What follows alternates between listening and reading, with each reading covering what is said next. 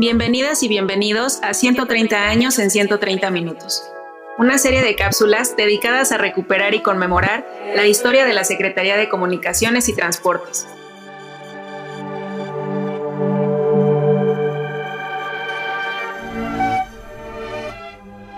Hoy hablaremos sobre la multiplicación de las frecuencias de radio.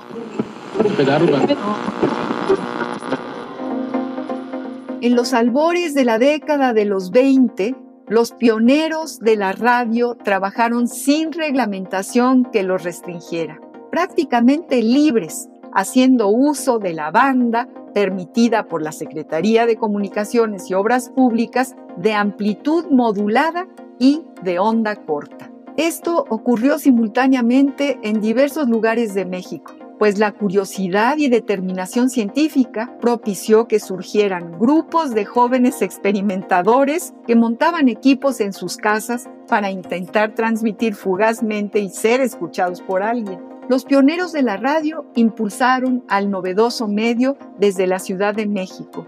Instalaron emisoras en Miscuac, Azcapotzalco, la colonia San Rafael, o bien desde las céntricas calles de la Soledad y el Relos, poniendo las bases de una actividad que se hizo imprescindible. Lugares como Pachuca, Cuernavaca, Guadalajara, Morelia, San Luis Potosí, Chihuahua y Ciudad Juárez no pudieron sustraerse a la fascinación por la radio, propiciando la multiplicación de frecuencias, así como el número de aparatos receptores a base de galena o válvulas.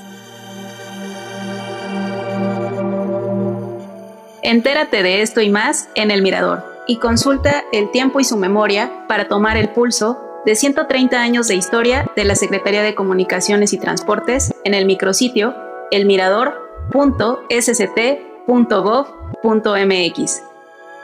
Gracias por escucharnos y hasta un nuevo episodio.